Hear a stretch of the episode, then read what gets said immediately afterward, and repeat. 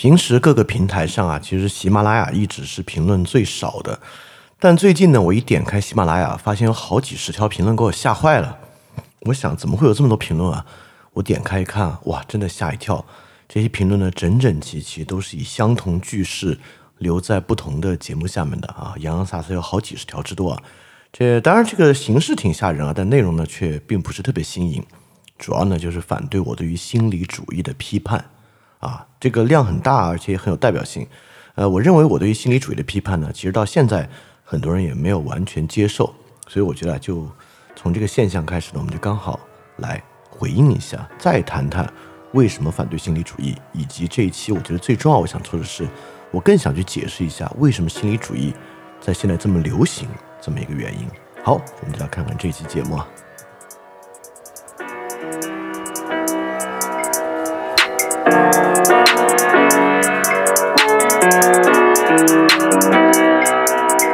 Ay young boy with the top of the block with a white front door in the corner, subtle.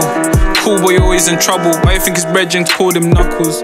Ten years old in beef, dad thinks streets taking over me. 大家好啊，欢迎收听新期的饭店 special 节目，我是李厚成。这期节目呢，我们就托这位听众的福啊，他在喜马留了好几十条评论，我们再来谈一谈心理主义这个问题。首先啊，很多问题呢，我们为什么要用心理学来解释呢？因为啊，人的一个行为、一个冲动、一个动机啊，有各种各样的方式去解释。很多时候，解释为什么要走入心理学或者精神分析呢？很大程度上是因为这个行为非常奇怪。当然啊，从心理学的角度来看啊，任何事情都会有一个解释。但是很多问题呢，我们并不会倾向于使用心理学来进行解释啊。比如说，呃，人为什么炒股这事儿用不着心理学解释啊，因为逐利，对吧？我们平时呢有很多行为啊，不管是利益的行为啊，趋利避害啊。然后追求他人的承认啊，追求快感啊，等等等等的这些东西呢，我们其实都不怎么呃认为它是一个好的心理学的切口。经常我们用于心理学切口的问题呢，是我们认为那些比比较奇怪的、无法理解的现象。我举几个典型的例子啊，呃，现在呢讲的最多的例子呢，其实就是自我伤害。比如说 PUA PUA 为什么成为一个典型的心理学现象呢？就是因为它看上去是矛盾的，看上去是不合理的。也就是说，人为什么会接受其他人贬低自己呢？因为按理说啊，人喜欢的是其他人赞扬自己，对吧？就一个人天天夸你，夸的你离不开他，哎，可以理解；一个人天天贬损你，贬损的你啊，特别依赖于他的这种贬损，或者由于他不断贬损你，你反而更重视他，哎，就感觉蛮奇怪的，对吧？那比 PUA 呢更往前一步呢，就是斯德哥尔摩现象。那斯德哥尔摩现象呢，就是我们认为最典型的一种心理学的解释对象了。也就是说，人应该憎恨加害者，你怎么会共情加害者？共情到能够对他，甚至对于他伤害你的行为，你也有一定的认可呢？啊，我们就觉得这个东西太奇怪了，对吧？无法理解，所以它肯定呢是一个心理学的问题啊。包括比如说洗脑，问我们为什么觉得洗脑是一个心理学现象呢？就是首先啊，很多时候人被洗脑之后啊，他所接受的事情对他自己是不利的，是有害的。所以人为什么会心甘情愿地接受一个对他自己不利的想法呢？我们就觉得，你看这个呢不是常理可以解释的，所以说呢它是心理学可以解释的。包括啊，就是在呃喜马拉雅在评论的这位听友啊，他反复提到一个词，叫做病态利他主义。首先啊，我其实。我其实以前没怎么听过这个概念啊，但是他一说这个词儿呢，我我当然就明白什么意思了，就是说利他主义啊，而且所谓什么叫病态利他主义呢？就是这种利他主义啊，对自己造成很大的伤害。你看这东西呢，很肯定啊是有没有问题的，肯定呢是一个心理学的解释对象。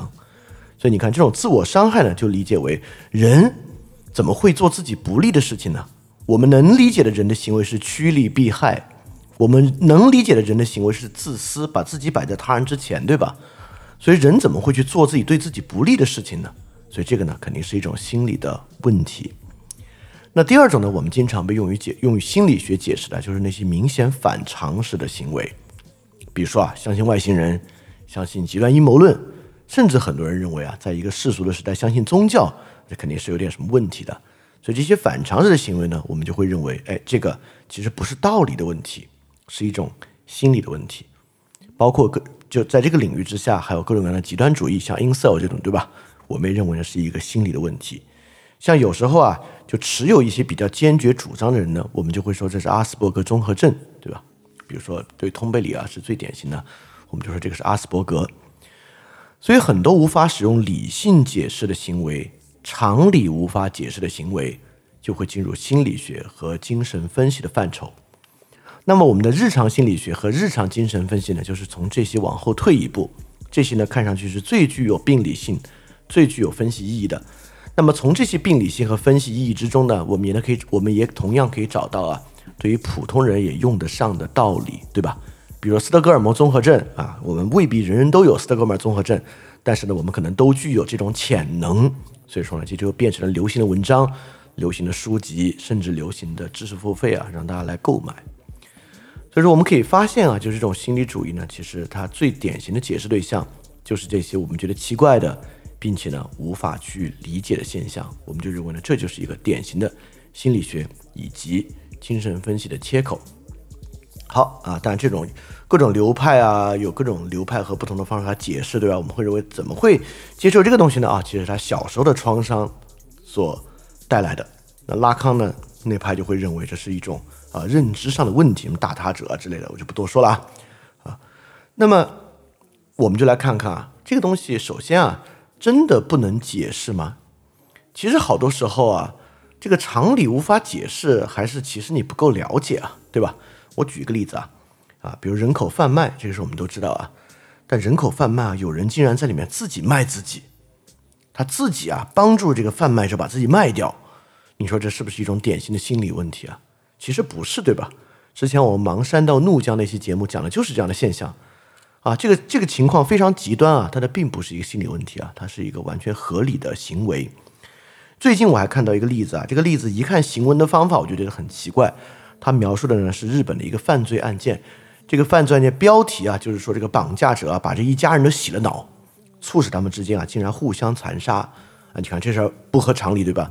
就一家人之间啊本应该互相帮助啊，肯定互相有很深切的同理心，他怎么会听这个绑架人的话互相杀害呢？那最合理的解释就是他们被洗了脑对吧？但我一看就觉得好奇怪啊，我就稍微搜了搜这个案件，才发现洗个屁的脑了。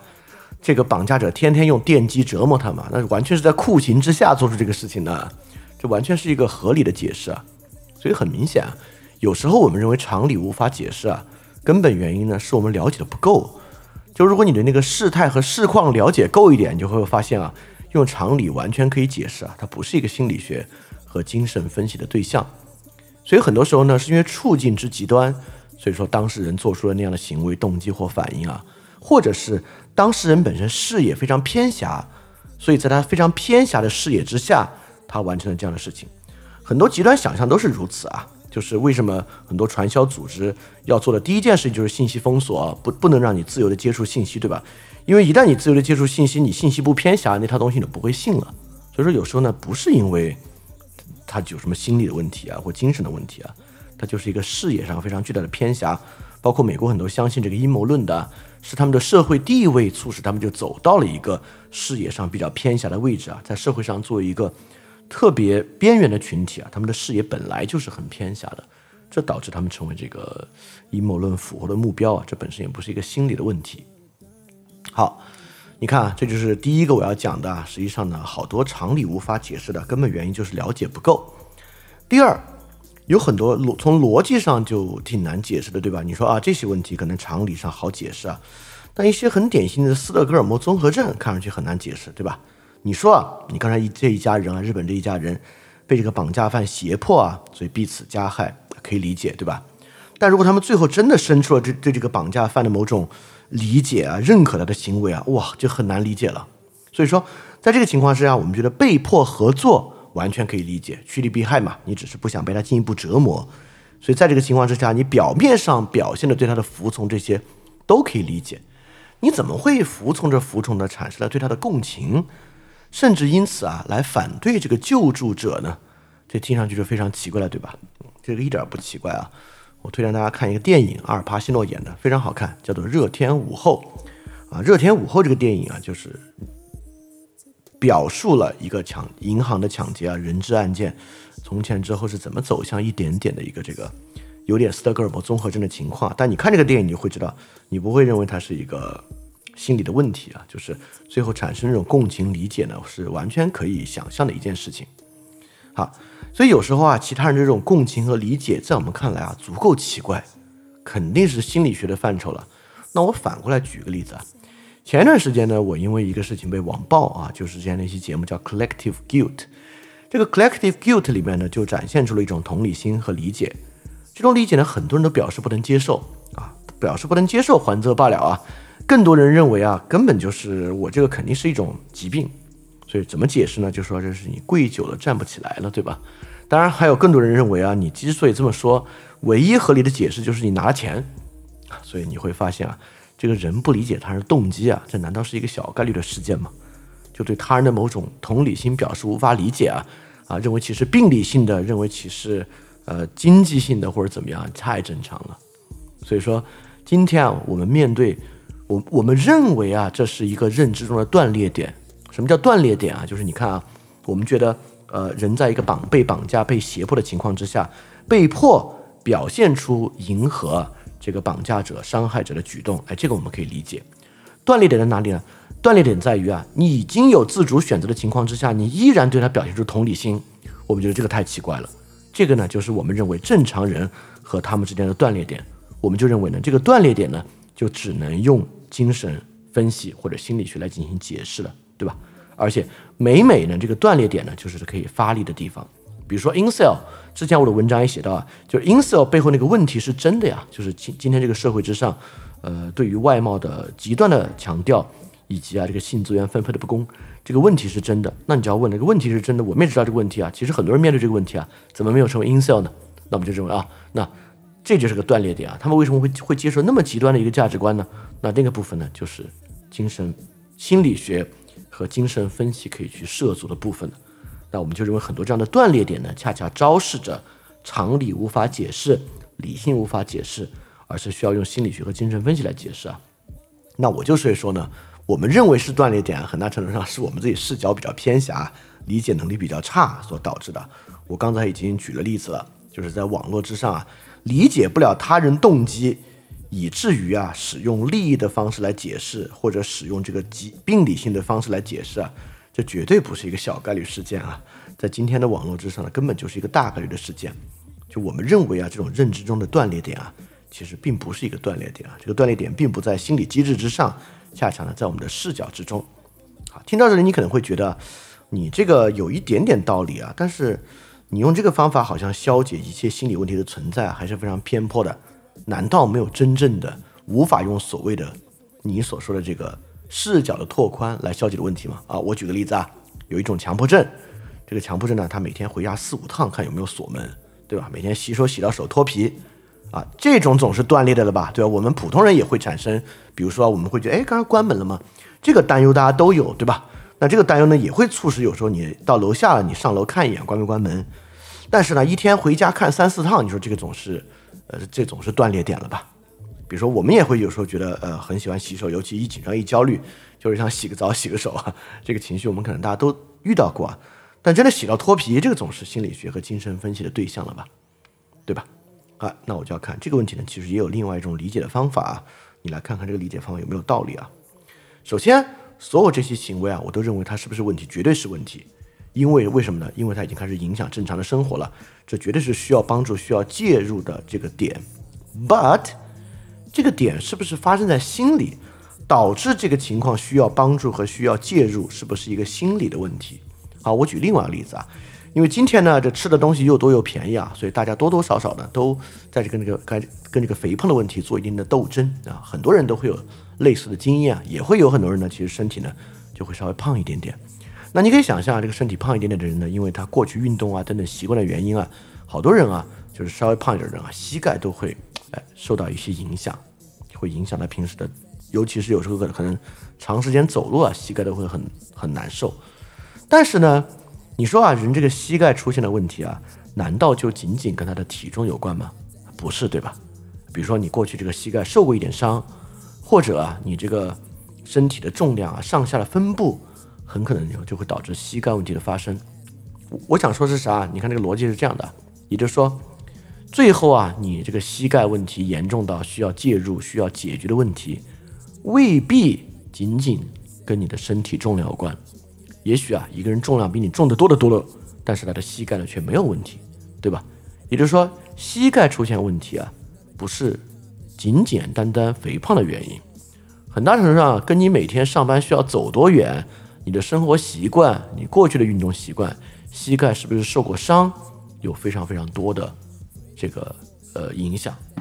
好，我转过来举个跟所谓心理学相关的实际例子啊，网上能看到大量这样的例子，就是社交障碍。社交障碍呢，很容易出现或者发生啊，尤尤其是需要介入和帮助的，就是小孩儿。小孩儿呢，在学校里面啊，跟这个学校的同学也处不了，老师也处不了，这个社交障碍呢就很麻烦。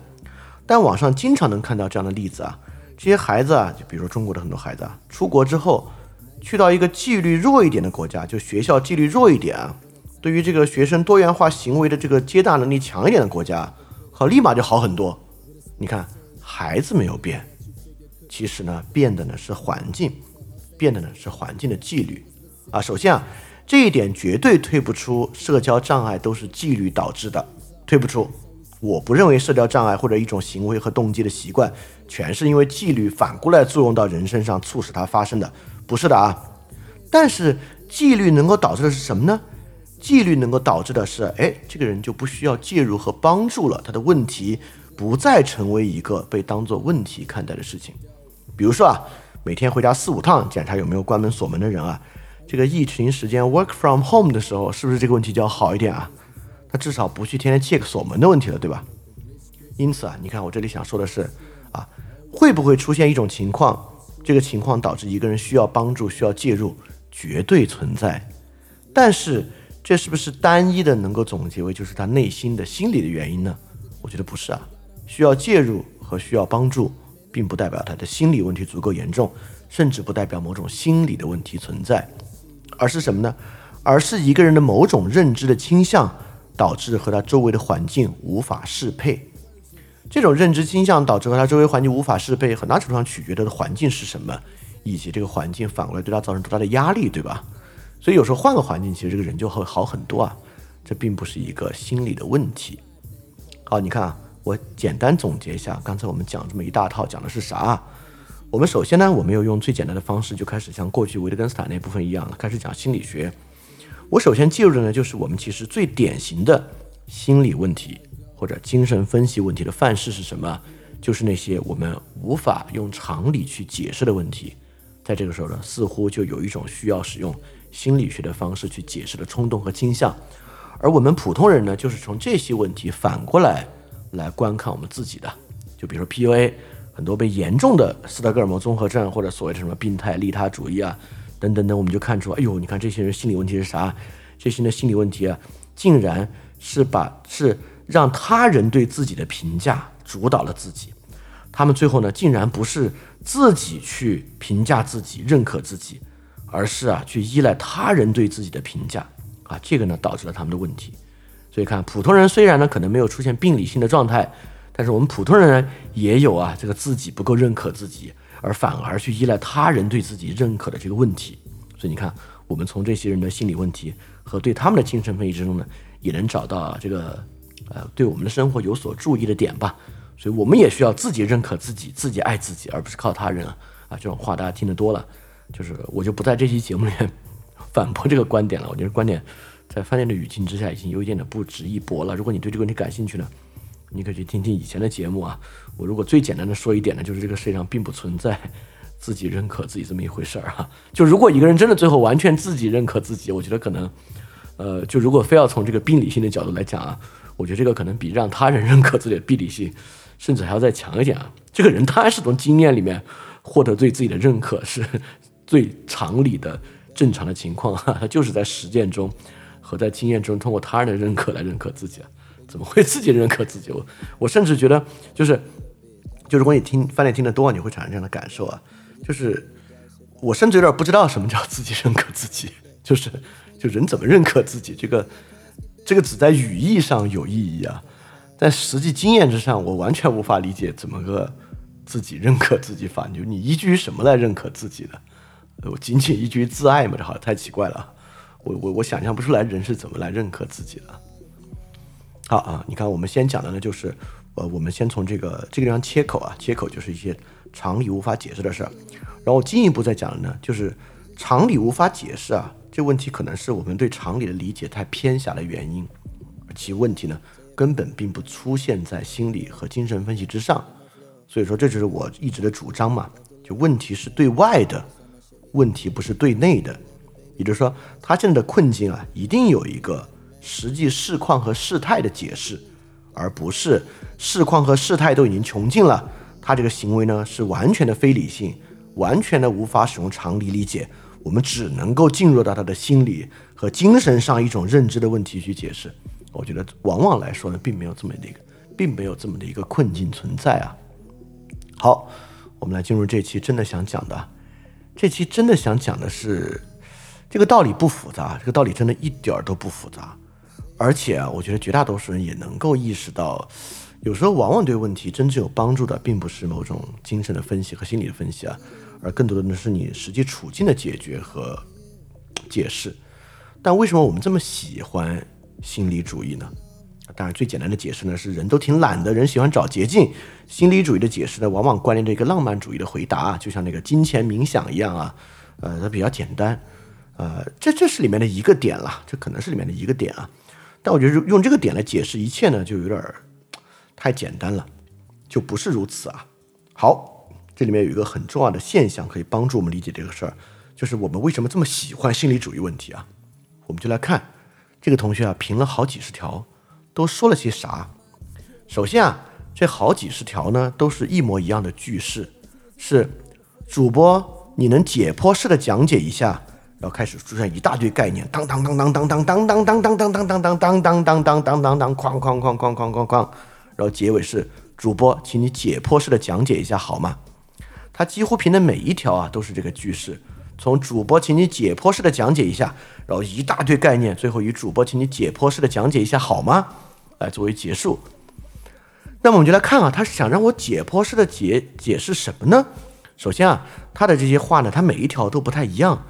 但里面有很多概念是高度重复的。所以总的来说呢，我我大概找到了他让我解剖式的讲解一下什么呢？是以下这些东西啊。他而且请注意啊，他认为就是透过这些现象，能够明显的证明。心理这个视角是非常重要的，就是从这些点上能看出真正的问题啊，出现在人的心理，而不是出现在事态之中。是这些啊，传销、邪教、羊群效应、从众、顺服、服从、同质化、统一思想、支配别人、被别人影响、宗教信仰被别人利用、信仰、信念、信任、相信、信赖。欺骗、蒙骗工具人，别人手中的棋子。无条件服从巴纳姆效应、偶像崇拜、性大师、邪教传销、安慰剂效应、对谎言深信不疑、赎罪券、伪科学、伪心理、伪自由、伪选择、占卜算命、被人卖了还帮他人数钱、依赖共生主奴关系、共生绞杀、集体主义、社群主义、情感操纵者、马基奥利人格、暗黑人格特征。我们身上那种因素导致操纵者很容易看上我们的操纵者，利用我们的爱、信任、信赖、信念、信仰、无知、天真、善良某种个别心理弱点，有依赖性人格、情感依赖、低自尊、低被。自呃自卑、低自尊、不自信、传统观念、情感创伤，怎么打破？怎么认识人性的弱点？主播，请你解剖式的讲解一下好吗？就是这些。当然，我刚才念的比较快啊，就是因为它的量很大。好啊，也就是发问者认为啊，从这些典型的概念现象中，最容易能看出这些现象的解释，最正当的或者最有帮助的解释是心理学的解释。我这里不想去一个一个拆解这些观念啊，但大家有没有发现一个东西？它的所有的这些概念啊，都有一个明确的指向，或者说呢，有一套明确的世界观在背后。它几乎所有提到的都是人与人的支配关系，它几乎都在说，你如何解释我们依赖他人？你如何解释我们被他人利用的现象？好，他都是在讲这样的一个东西啊。因他认为，在这个现象背后最容易来说明，比如说从众啊，呃，被人支配啊，等等啊，呃，无条件服从啊，等等，这个很多很多啊。他认为这里面呢最容易看出来心理学的存在，好，那既然这样呢，我们就从它反过来开始啊，我们从那个独立思考开始吧。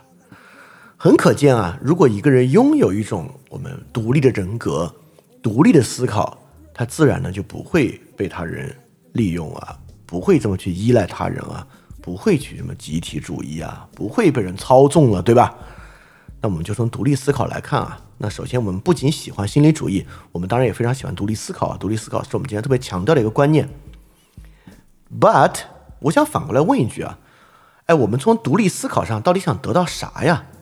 也就是说，如果不独立思考会怎么样？我诚实的来说啊，多听听别人有价值的意见，到底有什么不好？尤其是更年轻的或者经验不足的人啊。就基于这种有限的视野和知识，能想出啥？就是自己太过于依赖自己的想法，还很可能想错。这种时候干嘛不多听听别人的意见呢？也就是说，我们从独立思考力到底要什么？啊，我刚才说这话，很多人很难接受了。为什么难接受呢？就反过来说啊，所有这一大套的概念和独立思考的背后。其实是有一个很大的假设的啊，什么假设呢？他人的意见对我是危险的，不管是不是危险的吧。退一步来讲啊，至少他人的意见是一个很繁杂和复杂的现象。那我们就来问了，他人的意见为什么是危险的，导致我一不小心就要陷入 PUA，一不小心就要陷入这个斯德哥尔摩现象，一不小心就要陷入对他人的过度依赖。一不小心就要被人利用，一不小心就要陷入顺从和服从，就要对他人这错误的观点深信不疑。为什么我们会认为他人的想法这么危险？包括很多人会认为啊，饭店就是一个洗脑的节目，他给你灌输这些是为了什么什么。但我觉得一般人会前面这半句说的挺好啊，反正是个洗脑节目，但后面要非要总结我。这些是为了什么？真的非常困难的一个事情啊！因为，因为我真的什么都讲，而且从各个角度、各个方向都讲，所以真的很难能看得出来我到底要植入的那个观念是什么。这是这是一个很难的事情。但 anyway，我们回到这个问题上来看啊，我们为什么对他人的意见有这么大的风险和这么大的厌恶，导致我们这么强调独立思考呢？我反过来先说这个事儿啊。就是我们能看到啊，独立思考背后浓浓的安全冲动，也就是说啊，独立思考很明显不是一个追求真理驱动的东西。我们强调独立思考，这绝对不是让我们更容易接近真理、更容易接近真相。独立思考背后的 implication 就是我们据此啊，可以免除他人对我们的控制、利用和影响，避免我们对他人的依赖。这是一个危险的事情啊。所以，独立思考，我们推进独立思考啊，是为了安全。那我就要说啊，所有以安全为冲动推动的东西啊，都值得警惕啊。大家想想，二零二二年就知道了。就所有强调啊，我太危太危险了，所以说你为了安全也要这样这样这样，这这种东西都是值得需要警惕的。好，所以在今天这个社会之中啊，我们确实，我们再往前走一步了，从独立思考往前走一步，在今天这个社会之中啊，我们确实存在一种危机的观念，就是我们认为啊。很容易被他人利用，不知不觉就要做对自己不利的事情。比如说啊，你进了一个公司啊，你以为这工作挺好，工资挺高，哇，完全是被老板利用给他赚钱啊。你在你在一段亲密关系之中，你以为对方对你挺好，关心你，哇，完全就是你在服务于对方的情绪价值啊。最后啊，包比如父母啊，父母天天说爱你，说关心你，哇，最后完全父母都是自私的呀。啊这个对，等等等等，这个例子就太多了，还有一些更大的例子，就就不说了。所以今天呢，我们有各种各样的想法，认为啊，我们不知不觉就要做自己不利的事情，我们就要被他人利用。所以你看，独立思考啊，帮助我们摆脱这个障碍；心理学和精神分析呢，帮助我们认识到我们是怎么被他人不知不觉利用、不知不觉做做对自己不利的事情吧。我们怎么就做了那些常理上解释不了，甚至自我伤害的事情呢？这是啥？你听饭店听的足够多，你应该能想到啊，这是。哪位哲学家的最主要的视野和观点啊？给大家五秒钟时间想一想啊。对，我不知道你想没想到啊，就是卢梭，对，这是卢梭啊。就卢梭认为，人与人的一切依赖关系都是坏的关系，人的唯一好的关系就是自给自足，自足是人的好的关系。所以某种程度上，卢梭是这一切东西的源头、老师和起点。所以卢梭这个东西啊，我我们不是说卢梭发明了这样的观念啊，我们只能说之前我们反复讲过，卢梭发现了现代社会的这个巨大矛盾，所以说卢梭才是现代性的重大危机嘛。因此，卢梭的这个视野呢，成为了很多现代个体对社会和他人的一种默认状态，就是默认之下，人与他人之间存在高度利用的属性，并且啊，这个属性啊。还就是它不是一种人与人之间显性的支配关系，利用暴力进行的支配。在卢梭那里啊，卢梭得到地中文学院就是大奖的那个文章啊，讲这个文明到底是好是坏，科学、艺术、文明是好是坏。卢梭认为它是坏的，其中非常重要的洞察就是说，这些东西并不是导致人与人之间显性的支配，反而是隐性的支配。卢梭的观念之中啊，有一种对于文明表象的全面怀疑。就是整个社会的表象啊，这种友爱、互相的竞争、社会的习俗，实际上背后隐藏的都是坏心思，这些东西全部都是虚伪的，构成了我们今天认识社会的一个表象的一个很重要的视角啊。就是所有一切文明的现象，不管是你父母对你的好话啊，这个 power 对你的好话，亲密关系对你的好话，老板对你的好话，包括给予你的一些东西和利益。全是谎言，全是欺骗，全是包藏祸心的这个东西呢，呃，听上去很极端，但是我们每天充斥在自媒体圈的不就是这些东西吗？这东西来自于卢梭啊，我们要明白啊，卢梭推进了这种对于文明表现的全面怀疑，在这个全面怀疑之下呢，长出了对于独立思考、自给自足的绝对需要，并在这个背景之下呢，长出了心理主义，长出了这个心理主义啊、精神分析啊，都是从这里面长出来的。好，我们就来看什么是独立思考这个事儿啊。就如果独立思考真的有用的话，其实也 OK 啊，就也也 OK 啊。所以什么是独立思考啊？如果独立思考啊是笛卡尔培根式的一种真理探究方法，也就是说呢，它能够提供一个实证性的方法、程序、规则和范式，你只要这样去做，就能够得到最后的真相。我觉得那也蛮不错的呀，对吧？我们大可以所有事情上来都先怀疑一下。然后再用这个方法，最后得到一个呃逼真的真相，这是蛮好的呀，这个事情对吧？啊，但很可惜啊，独立思考是这样的东西吗？独立思考不是啊，独立思考呢，比起建构来讲啊，独立思考呢更多的是一种反驳啊。独立思考如果在科学领域呢，啊有一些有一定的建构作用啊，但在这个属于社会和人的领域呢，它更多呈现为一种反驳。你看啊，就像这个心理学和这个精神分析啊。它更多告诉你什么是假的，但很难能告诉你怎么能找到真的。绕来绕去啊，我看最后这些东西啊，能被大家意识到的真的方法就是自己爱自己，自给自足。但在我看来啊，自给自足就是个最假最假的方法了。所以为什么这个独立思考闹了半天，其实我们到最后也没有得出任何获得真相的方式方法嘛？相反，我们得到了很多。什么东西怎么怎么是假的？各种各样的欺骗的范式啊，各种知识啊，被大量的发明出来。所以正是这种卢梭式的怀疑呢，啊，构成一种什么呢？构成了一种对于文明表象背后伤害潜能的分析冲动。请注意啊，卢梭式的怀疑留下来什么呢？对于文明表象背后伤害潜能的分析冲动。啊，这个呢？这个东西啊，我认为是潜藏在心理学和这个精神分析背后的根本的动因和冲动，就是我们希望能够揭露现代文明啊和他人的文明行为背后的虚伪，和这背后是如何在一种机制之下对我们进行伤害的，这是一种识别骗术的手段，请注意啊，识别骗术在这里非常重要。我们经常学一些防身术啊。防身术不也是防着别别人对你的伤害吗？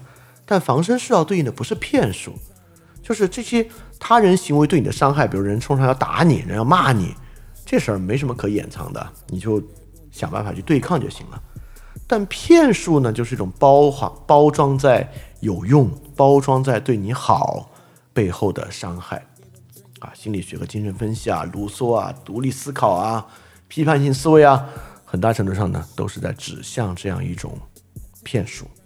啊，我们认为呢，我们的生活是一个被骗术包围的世界。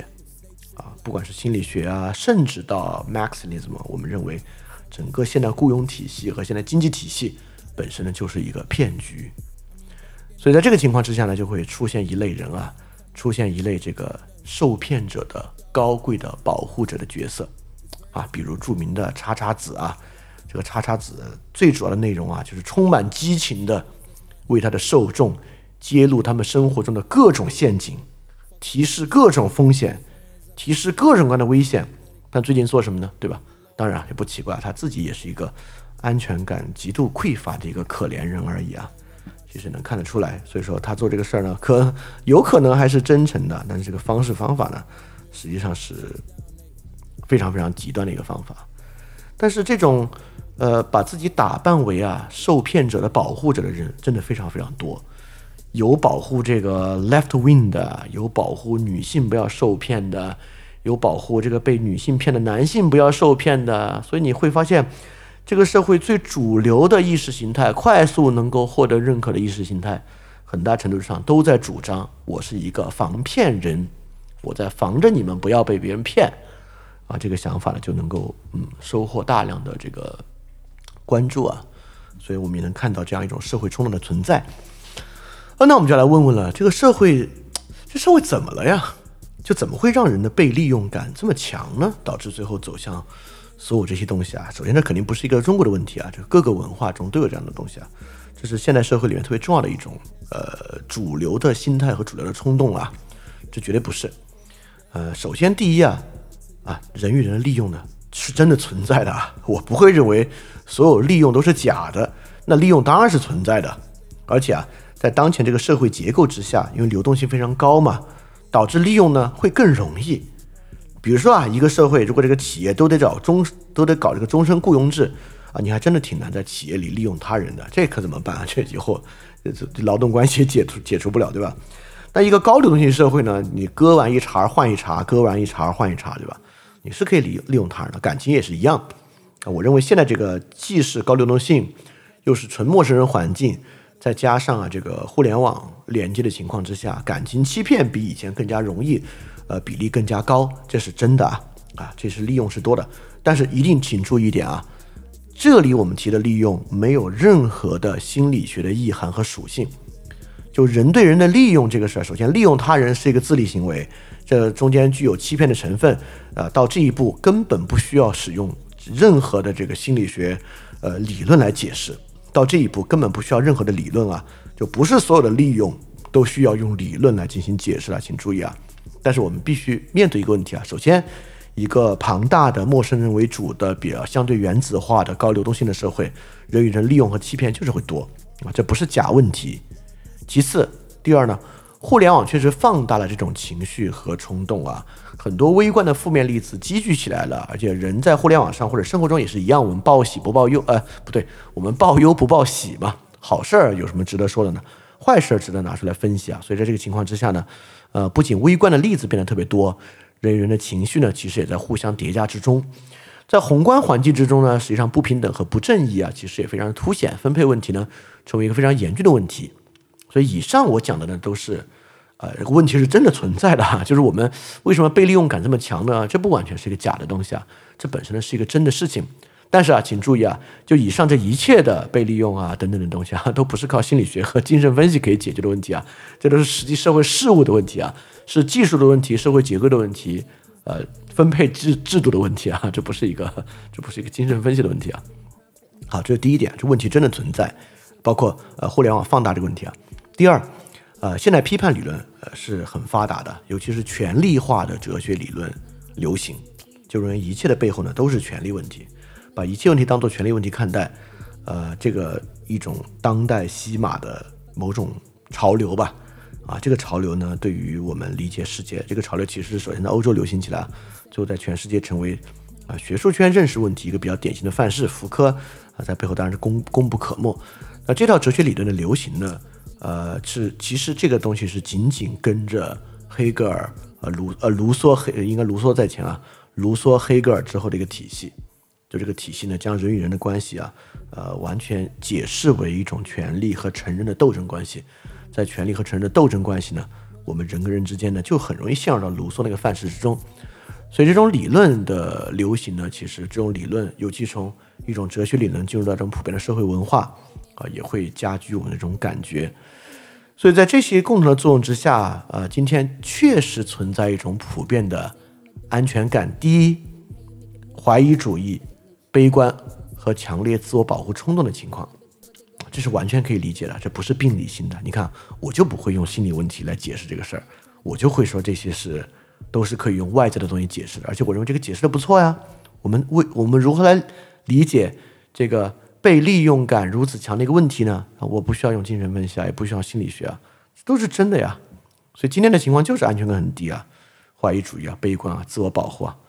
如果在某些社会之中啊，再叠加一些更大的问题啊，那这个问题就是要更严重、更凸显啊。就人的这种基本体感就是如此啊，这是个真问题，不是个假问题啊。所以说，我们就会发现啊。还可以会发现啊，心理学和精神分析有一个上一层的现象，这上层的现象就是一个犬儒主义，犬儒文化绝对是心理学向内探索和这个的温床。哎，这个是真的，我们又回到了这个古希腊的现场了。犬儒主义跟斯多葛主义相辅相成的一个关系是很明显的，那在现在也是一样。所以，一个社会越犬儒越 cynical 呢？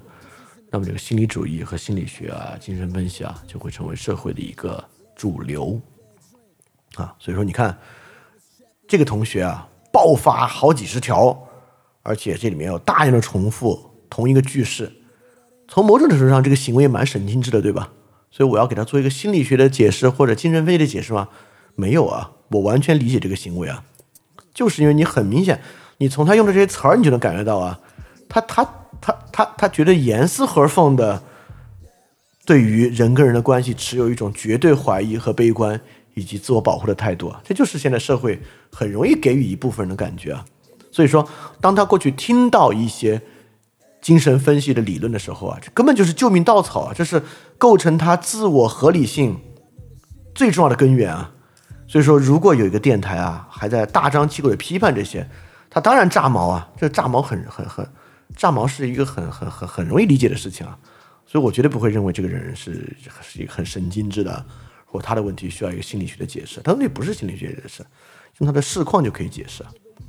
所以我们会发现呢，这个心理主义和精神分析啊，根本就是现代性的一个产物，是现代性走向犬儒文化下面的一个子现象而已啊，是对现代性的一种相对比较极端的回应方式。而它呃更容易吸引的人群呢，也是呃我这么说吧。它跟人的社会化程度成绝对的反比，社会化程度越低，越容易受到心理学和精神分析的吸引和影响。请注意啊，这里社会化程度，我不会说这是一个纯粹个人能力的事情啊。比如你社会化程度低，我就觉得你应该受谴责，那其实不是啊。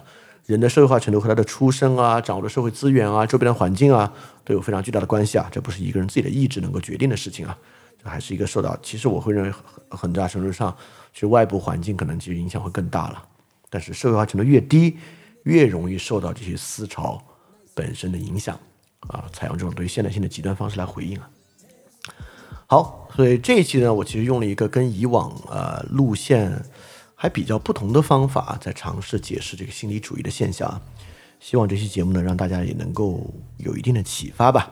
好，最后公告几个事情啊啊，第一个呢就是请大家一定去关注我们这个。服务列表和清单啊，因为 Flip Radio 不仅仅是这个 Podcast，还有好多好多其他的服务啊。这个服务器表的清单呢，在哪里看呢？有两个看法。如果你已经加过这个微信的，你可以在微信的置顶，在微信朋友圈置顶栏啊，就是所有的服务。如果你没有加微信呢，可以在平时下载讲义的那个网站下载到所有的这个服务清单。那个讲义的网站在哪里呢？请到 Show Note 查看，Show Note 里面就那个下载讲义的网站，你还可以去下载讲义呢，在那里就可以看到所有服务的清单。啊，绝对可以超！如果你没看的话，超出你的想象。我靠，居然有这么多东都这么多的东西可以看了，可以听啊，可以去读了，等等等很多的。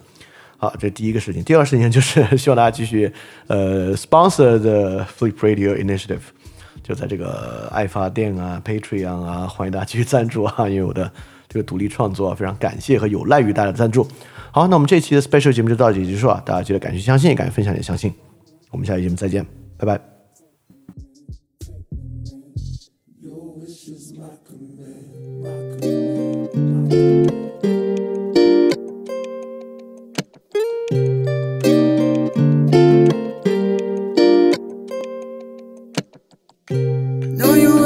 Up to my funeral. You don't wanna realize that it's your fault. You leave me to die, but that's the usual. Knew you wouldn't stay there with me through it all. And I'm still speaking to you through this microphone. Give you love, give you pain, what kind of vibe you on? Yeah, now I got your attention. Would you sit back and listen? Never speak on our business. I'm sick of these damn meds. I'm sick of my damn bed. And I don't wanna go to sleep, be stuck in my damn head. I poured two in my cup, 1.5 in my blunt. I fell in love with the drugs. I think I can't get enough. Baby, have you ever paid like six figures in taxes? Have you ever kept them pills right by your mattress? Have you ever made mistakes? I know that I did. Have you ever felt the same? I know that I did. Uh oh, oh, see my blood in the snow. I done got too high and almost drove right off the road. I was in the zone, I didn't have nowhere to go. Steady picking flowers off the rose. No, you wouldn't show up to my funeral. You don't wanna realize that it's your fault. You leave me to die, but that's the usual. Knew you wouldn't stay there with me through it all. And I'm still speaking to you through this microphone. Give you love, give you pain, what kind of vibe you on? Yeah, now I got your attention. Would you sit back and listen? Never speak on our business. I'ma blast off, take off like a spaceship. More money, more problems, it's the same shit. She told me she loyal, think she want me cause I'm famous. I don't judge her cause I don't know what her name is. Oh, I always keep it on repeat, all of the things that you said. I keep on having vivid dreams about me crashing the vet. I ain't waking up, I never wanna get out of bed. But I guess waking up is better than being dead. Hey, felt like I got kicked in the head. All the shit that I done went through, pray I don't see the feds. I got shit up in my mental and I'm still seeing red. It's like paper and a pencil, we gon' mark you.